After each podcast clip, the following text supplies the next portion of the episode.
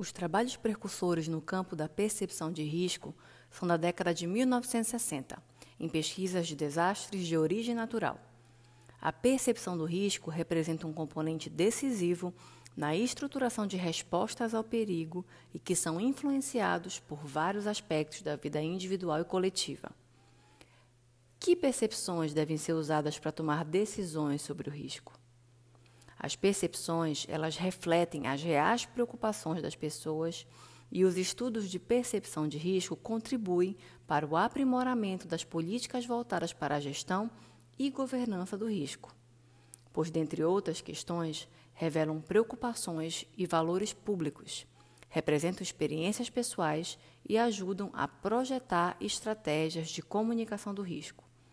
A comunicação de risco acompanha todas as fases previstas na gestão do risco e é o tema do episódio de hoje.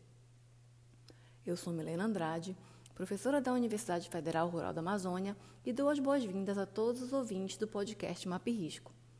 Estamos de volta com mais conteúdo relacionado ao tema de riscos, desastres e geotecnologias, junto a convidados aqui nesta plataforma de áudio. Todo o conteúdo produzido nesse podcast faz parte do projeto de extensão estratégias de redução de risco de desastres ambientais na Amazônia. E tu podes acompanhar as novidades e os lançamentos dos episódios nas nossas redes sociais, no Instagram e no Twitter, arroba Georriazufra. Lembrando que estamos em diversas plataformas de áudio. Então, bora para o episódio?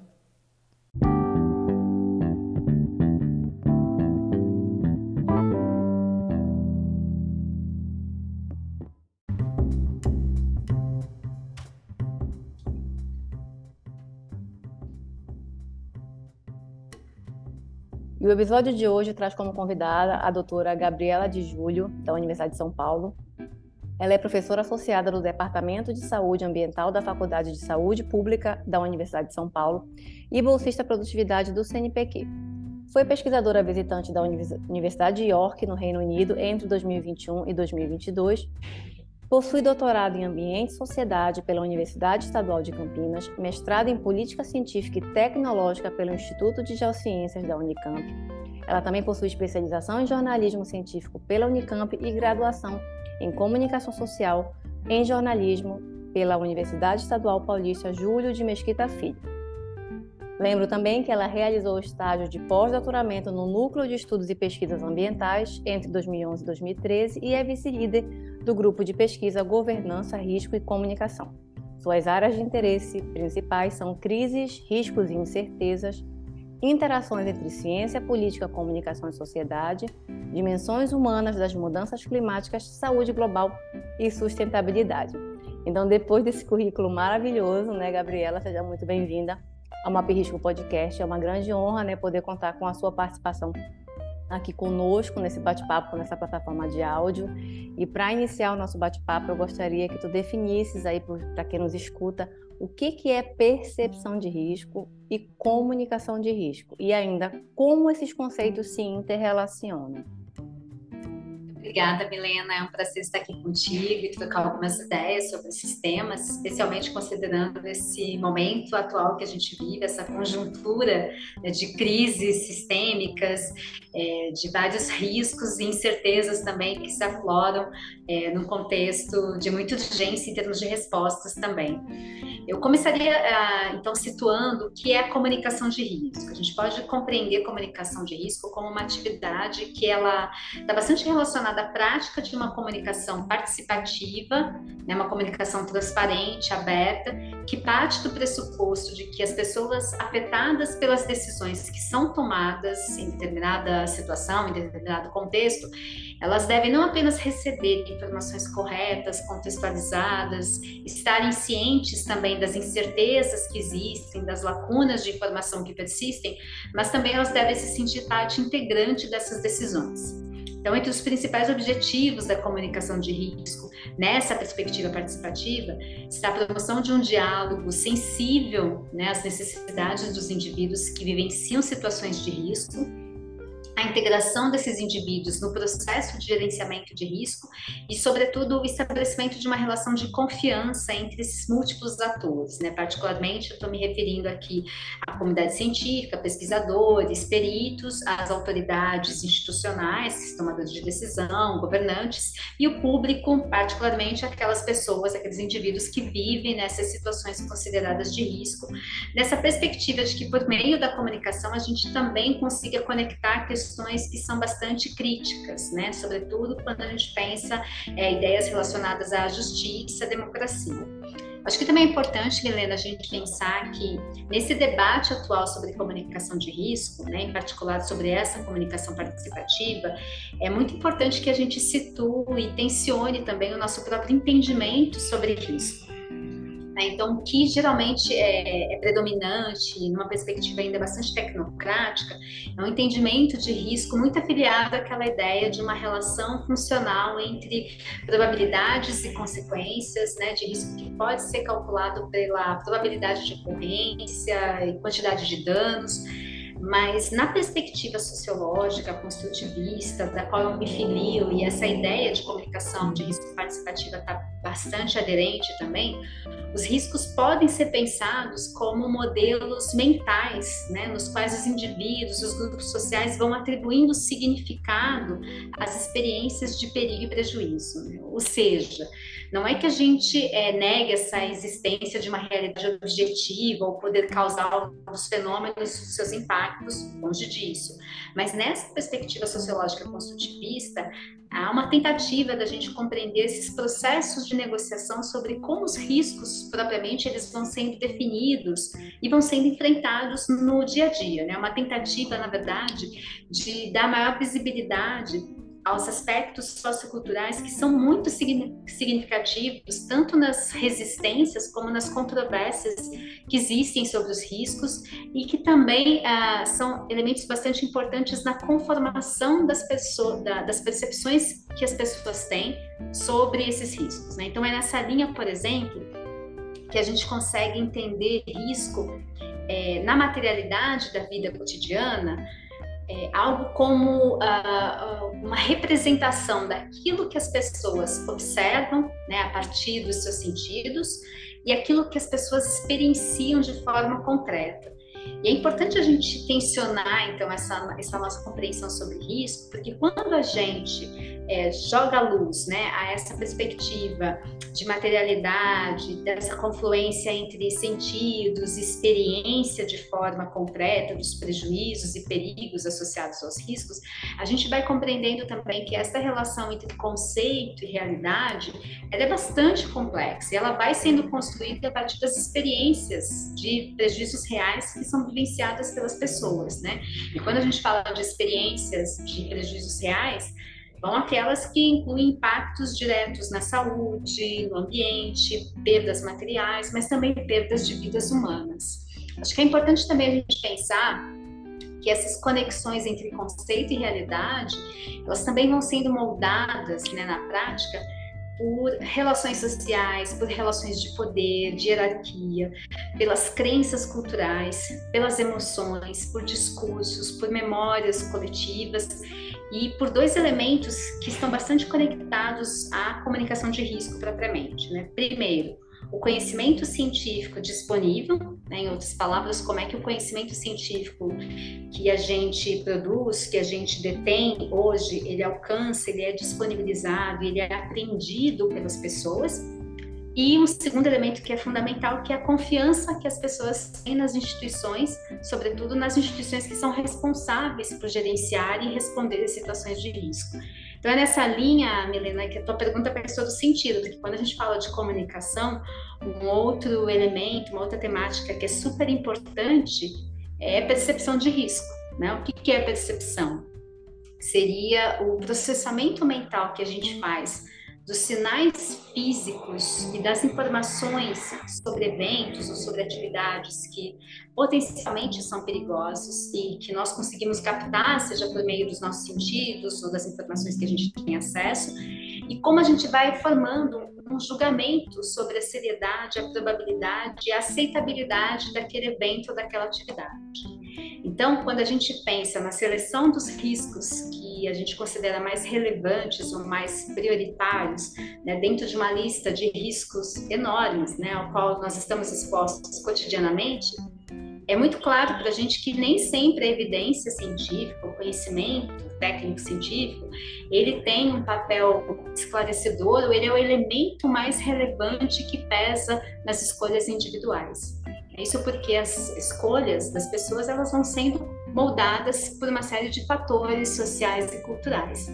Por exemplo, valores e visões de mundo, relações institucionais, experiências pessoais, né, confiança, incertezas, controvérsias. Acho que para clarificar melhor esse entendimento, Milena, eu gostaria de pensar um pouquinho sobre o exemplo da pandemia de Covid-19. Né, se a gente pensar nessa pandemia que começa né, a se alastrar com muita força a partir de 2020, então a gente está entrando aí no terceiro ano da pandemia, né? É, a gente pode entender que a forma pela qual as pessoas né, foram compreendendo os riscos associados a uma doença que naquele momento era bastante nova, desconhecida, é, a forma como a gente vai compreendendo os riscos dessa doença certamente foi sendo mediada e continua sendo mediada pelo conhecimento disponível, né, pela forma como esses conhecimentos vão sendo acessados, aprendidos, interpretados, pela própria circulação de informações, que também vai passar por diversos filtros de amplificação ou de atenuação das ameaças, das preocupações, e pela própria confiança que as pessoas têm, tinham e continuam a ter ou não nas instituições e nos governantes que são responsáveis em avaliar e responderem à pandemia. Então, quando a gente fala de filtros, né, eu citaria, por exemplo, os próprios posicionamentos dos cientistas, os fluxos de informação e como estes fluxos vão sendo impactados pelas mídias sociais, pelas fake news, pela desinformação, os discursos das agências governamentais, mas também as narrativas, as atitudes de atores políticos, de atores econômicos, né? Pesa também nesse processo as próprias fragilidades na educação científica dos indivíduos, que muitas vezes dificulta a compreensão de aspectos que são bastante relevantes quando se trata, de novo, né, de uma doença nova, que a gente ainda está tentando entender as causas, os efeitos. E pesa também aquilo que a gente tem chamado mais recentemente de fragilidades na educação midiática, né? ou seja, como é que as pessoas conseguem diferenciar informações que são providas por fontes confiáveis, né, com dados que foram checados previamente, e desinformações. Então, não é à toa que a comunicação de risco, particularmente em situações de crise, de emergência, ela tem sido reconhecida como um dos principais pilares de respostas né, a essas situações e como uma necessidade fundamental para fazer frente a um fenômeno que a Organização Mundial da Saúde, inclusive, colocou com muita força no contexto da pandemia, que é infodemia, né? ou seja, é um excesso de informações, algumas precisas e muitas não precisas, né, que tornam muito difícil encontrar fontes idôneas e orientações confiáveis quando as pessoas mais precisam. Então, hoje tem um consenso né, na literatura internacional, nos estudos né, uh, que vão nessa linha sobre situações de risco, que inclusive perpassa o entendimento da Organização Mundial da Saúde, de que a comunicação de risco é sim uma condição fundamental para garantir uma maior adesão das, das, populações, dos grupos sociais às recomendações das autoridades, né? então, particularmente no caso da Covid, das autoridades sanitárias, mas também para garantir maior coesão entre os diferentes atores, né? sejam públicos e privados, nas respostas que vão sendo dadas, elaboradas para o enfrentamento de uma grave crise sanitária como essa. Né?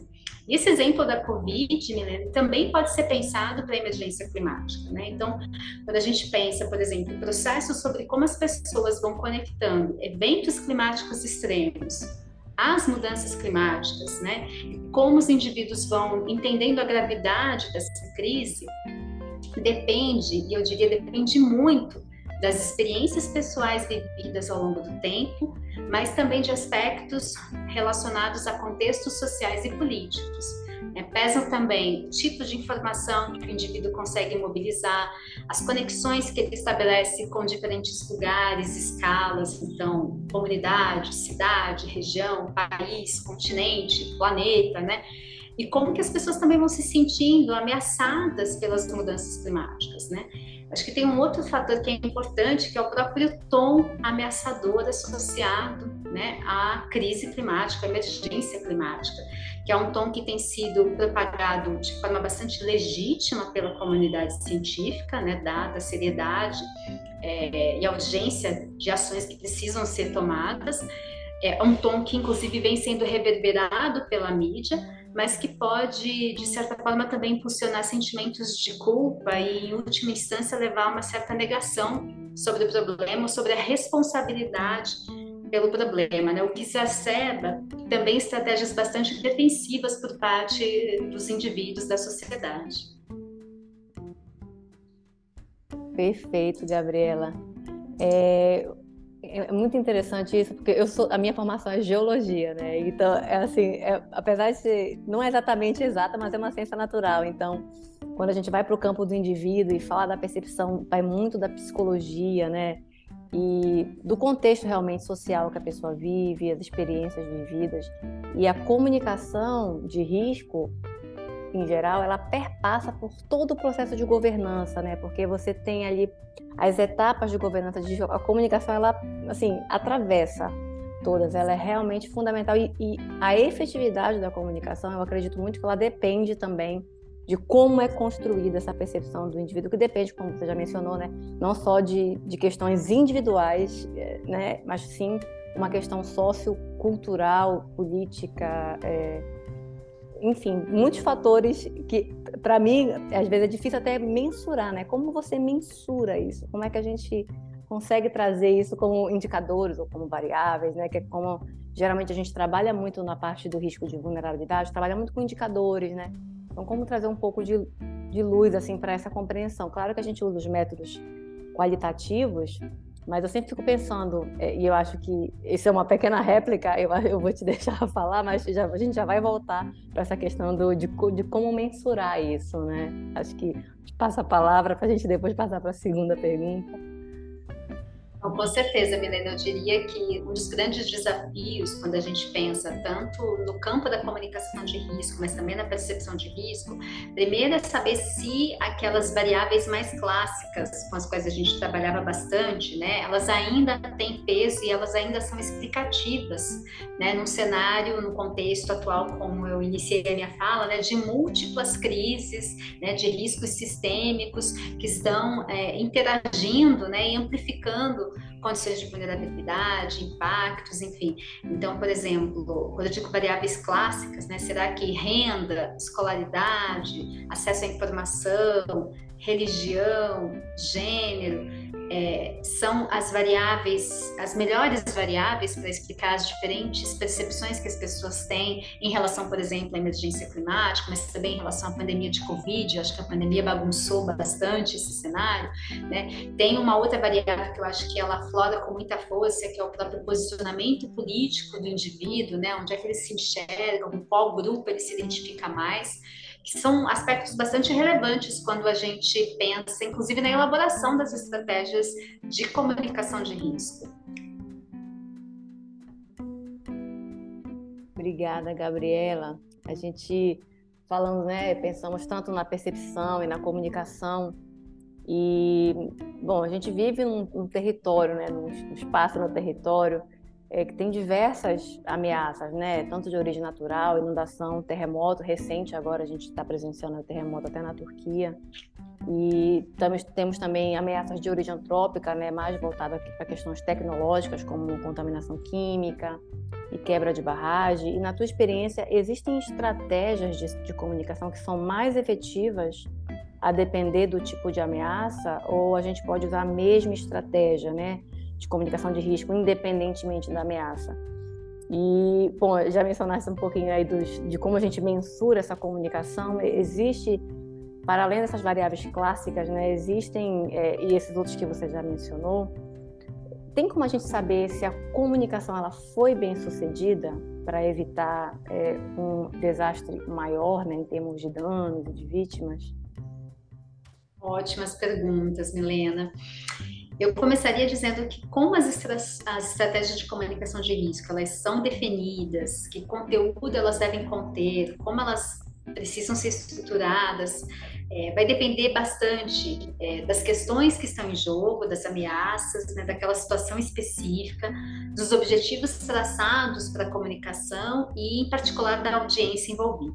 Né? Em todas as situações, no entanto, a gente, ah, quando pensa em comunicação de risco, a gente sabe que a gente vai enfrentar os mesmos dilemas e desafios. Né? Primeiro, a gente precisa lidar com as questões técnicas, são questões de conteúdo, como é que a gente deve né, prover informações é, que de fato subsidiem é, a tomada de decisão, seja ela individual, institucional, coletiva, né? Mas também como que a gente lida e considera o contexto social.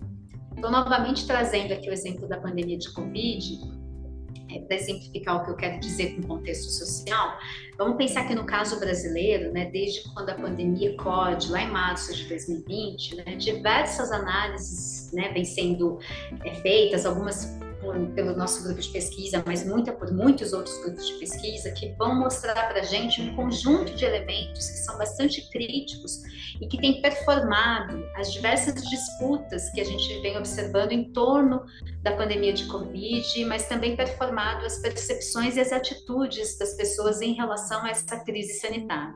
Então, entre esses elementos, eu destacaria, primeiro, a própria polarização política, né, e como essa polarização ela foi e continua se refletindo com bastante força nas dinâmicas, nos comportamentos, nas ações individuais, nas ações de grupos sociais. Então, a gente pode pensar como essa polarização, por exemplo, ela influenciou a, na aderência maior ou menor ao uso de máscaras, medidas de isolamento, a vacina, um outro elemento que eu acho que é bastante relevante no contexto da pandemia é a própria conjuntura política institucional brasileira e como essa conjuntura reverbera em diferentes dimensões que são importantes quando a gente enfrenta uma crise sanitária como a Covid. Né? Então, paralelamente à crise sanitária, a gente também assistiu no país, né, particularmente nesses últimos quatro anos de governo anterior, né, um desmonte de estruturas de proteção à saúde pública, de proteção e de fomento à educação educação, ciência e tecnologia, de proteção ao ambiente. E a gente não tem dúvida que esses impactos, as reverberações desses desmontes foram e continuam sendo sentidos com muita força nas diferentes dimensões das nossas vidas, né? A gente também, pensando ainda no contexto social, né, como é que a gente pensa em estratégia de comunicação de risco, a gente precisa considerar os próprios efeitos bastante perversos né, desse modelo neoliberal vigente, que de um lado vai acentuar bastante a desigualdade, a precariedade do trabalho e de outro vai acelerar o enfraquecimento de serviços públicos de assistência e que reduz a capacidade dos próprios sistemas de saúde em lidarem com o cenário tão grave, tão incerto, né, é, da pandemia. Isso certamente teve e continua a ter impactos bastante severos no enfrentamento do problema. Né? Um outro elemento que é fundamental, que eu já mencionei antes, e eu reforço aqui de novo, são os próprios enquadramentos discursivos, os fluxos de informação, né, como eles vão sendo impactados pelas mídias sociais, pelas fake news, por esse chamado ecossistema de desinformação. Eu também já falei das fragilidades na educação científica, que dificulta muitas vezes a compreensão que os indivíduos têm sobre aspectos bastante importantes né, relacionados à crise da pandemia, suas conexões com crise ambiental, né, com respostas que vão sendo dadas, com causas e efeitos da doença, próprio negacionismo da ciência, que não é em si uma novidade, mas que tem mostrado as consequências com muita força desse fenômeno, sobretudo nas decisões políticas que foram sendo tomadas aqui no Brasil. Então, quando a gente olha com essas lentes, né, com essas variáveis que eu mencionei, o que tem acontecido né, no Brasil desde o início da pandemia, a gente consegue também observar alguns aspectos bastante relevantes e que mostram que, embora a gente tenha na literatura, nas diretrizes, né, importantes é, é, guidelines, né, importantes estratégias que devem ser consideradas na comunicação de risco. Então, por exemplo, transparência sobre a situação, clareza sobre aspectos técnicos, a gente precisa evitar jargões quando a gente comunica riscos, né, ameaças, a gente precisa sinalizar também com clareza as incertezas, as lacunas de informação que ainda existem. É, não há e nem deve haver, como eu costumo dizer, uma receita de bolo quando a gente pensa sobre comunicação de risco. Né? Esse mesmo raciocínio, ele pode ser acionado para lidar com outras ameaças, como você colocou, né? como as de origem natural e as de origem antrópica. Então, eu diria que as estratégias de comunicação de risco, elas devem ser propostas e colocadas em prática, sempre considerando com bastante cuidado, com a devida atenção, esse conjunto de aspectos importantes e que, que eu mencionei, que marcam muito esse contexto social, mas elas também devem ser estruturadas na perspectiva de romper o que a gente chama de modelo de déficit de conhecimento. Né? Um modelo que ainda é bastante persistente nas estratégias de comunicação de risco, né? mas que parte daquela ideia de que o conhecimento dos peritos, das autoridades, dos cientistas, abastece unilateralmente outros grupos sociais. Né? Esse é um modelo que não tem dado certo, né? Muito pelo contrário, tem uma série de limitações, mas como eu disse, ele ainda é um modelo bastante adotado quando se trata de comunicação de risco. Um outro ponto crucial, né? assim como a gente precisa romper esse modelo de déficit de conhecimento, é a gente também entender a importância da participação na produção de conhecimento, particularmente nessas situações de risco. Né? E aqui eu chamo bastante atenção para essa ideia que vem sendo bastante discutida dentro da comunidade científica, acadêmica, mas fora dela também, que é a ideia de coprodução de conhecimento, ou seja, como a gente deve, na verdade, privilegiar um modo de interação entre atores científicos, acadêmicos e atores não científicos, não acadêmicos, né? Buscando ao mesmo tempo não só entender melhor os problemas que demandam processos colaborativos para que a gente avance no conhecimento, mas especialmente como a gente pode propor e implementar soluções efetivas. Então, acho que esse é um modelo que a gente deveria privilegiar e trazê-lo mais à tona quando a gente pensa em comunicação de risco, que promove não só a integração de diferentes saberes, né? então tem o saber científico, o saber acadêmico, mas também o saber local, o saber tradicional, e promove uma aprendizagem coletiva. E é dessa interação, dessa aprendizagem, que a gente consegue potencializar muitas vezes o uso do conhecimento que vai sendo gerado também para enfrentamento dessas situações. Eu acho que mobilização social também é uma coisa bastante importante quando a gente pensa em comunicação de risco, como é que a gente pode, por meio dessas interações, né, que de novo trazem atores de diferentes campos, diferentes formações, acadêmicos e não acadêmicos, e reúne aí diferentes saberes, né, científicos, práticos, locais, tradicionais, e que juntos a gente pode tentar encontrar é, soluções para melhorar a vida em sociedade. Então, só para te responder, não te deixar sem essa resposta mais é, mais amarrada sobre indicadores, né? A gente vem discutindo bastante isso. Que indicadores a gente poderia adotar para avaliar as estratégias de comunicação de risco? Mas eu ressaltaria que alguns elementos, que eu nem sei se a gente consegue chamá-los de indicadores, mas são alguns aspectos que me parecem bastante centrais. Primeiro, é essa ideia de aprendizagem coletiva. Segundo, é, maior usabilidade da informação e do conhecimento pelas partes interessadas. O terceiro, acho que é a mobilização social, né? uma boa comunicação de risco, ela promoveria, então, essa mobilização social, promoveria também uma ação coletiva por meio de uma cidadania ativa, né? que busca não só evitar a ampliação de desigualdades sociais, mas, sobretudo, diminuir drasticamente as desigualdades, as iniquidades, as condições de vulnerabilidade, buscando fortalecer a diversidade, a inclusão e a equidade. Muito bom, Gabriela. É, é um desafio imenso, né? Você conseguir mensurar essas questões. Eu acho também a confiabilidade nas instituições, que já foi mencionado na conversa, é chave, né? Como, como, como quem está comunicando é ouvido e, e fazendo sentido para quem está escutando se aquela instituição é ou não confiável no ponto de vista individual, né? individual e social também, coletivo. Então, acho também um ponto que foi mencionado interessantíssimo, assim. E a gente já está chegando ao final, né? E gostaria de puxar um gancho um, um pouco também com relação às cidades, é, já que a gente tem uma maior densidade demográfica nas cidades, né? Então, daí a gente entende que o número de, de número de pessoas afetadas por desastres ele vai ser maior nesse, nesse ambiente.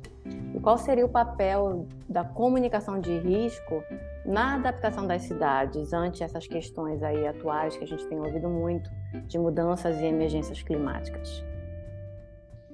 Boa pergunta, Milena. Eu começaria situando que, se a gente olhar os nossos estudos e outras pesquisas, né, é, em relação à emergência climática aqui no Brasil, com um enfoque particular no caso das cidades brasileiras, a gente poderia pensar que, apesar das projeções climáticas e da importância dessa agenda de adaptação, né, mesmo considerando a existência de importantes arcabouços normativos, regulatórios, que têm um foco maior nas mudanças climáticas, é, por exemplo, o Plano Nacional de Adaptação às Mudanças do Clima, o PNA de 2016, e tendo em vista todos esses episódios recentes né, de inundações, deslizamentos, secas, é, é muito claro para a gente que as cidades brasileiras, de uma forma geral, ainda avançam muito pouco na incorporação concreta de uma agenda com foco nas questões climáticas na gestão. Né? E aí a gente pode assumir assim com muita tranquilidade que as cidades brasileiras, em geral, também estão pouco adaptadas para lidar com as mudanças do clima. É, nos nossos estudos, no âmbito do nosso projeto Se Adapta, que busca então entender como as cidades brasileiras vêm internalizando essa agenda adaptativa nas suas uh, políticas públicas, nos seus processos decisórios, a gente entendeu né, que o avanço da adaptação ele é bastante dependente de um conjunto de dimensões. Né? Primeiro, para conectar com o tema que a gente está discutindo aqui, os chamados fatores cognitivos. E aí a gente mobiliza essa ideia de percepção de risco, de nível de consciência, de urgência em relação às questões climáticas, né? Que podem, em tese, pelo menos, motivar, né? Uma atitude mais proativa em relação à questão climática, que podem acelerar o processo de adaptação. Um outro elemento fundamental é são os recursos, e aí quando eu falo recursos, a gente está se referindo a recursos humanos, recursos econômicos, mas também recursos relacionados à informação. Então, são recursos que provêm apoio econômico, técnico, administrativo, informações, inclusive, sobre as mudanças climáticas e quais são os impactos, os riscos associados a, essas mudanças. Um terceiro elemento que é bem fundamental, né, uma terceira dimensão importante, são os fatores organizacionais, ou seja, essas cidades, elas participam ou não em redes que discutem questões climáticas, elas têm arcabouços regulatórios ou não sobre mudanças do clima, clima, quais são as suas rotinas e práticas administrativas. Isso porque a gente entende que esses fatores organizacionais eles podem facilitar ou não a capacidade que essas cidades têm de implantar recursos e de promover de fato uma integração dessa agenda adaptativa como um tema central no planejamento né, e desenvolvimento dos setores. Né? Um quarto elemento crucial são os aspectos políticos. A gente sabe que vontade política e nível de comprometimento dos tomadores de decisão podem facilitar ou dificultar a implementação de iniciativas relacionadas às mudanças do clima. E, por fim, as dinâmicas locais de planejamento urbano. Né? A gente observa aqui no Brasil um descompasso ainda muito grande entre a escala das questões urbanas e a extensão que, de autoridade que o governo local tem.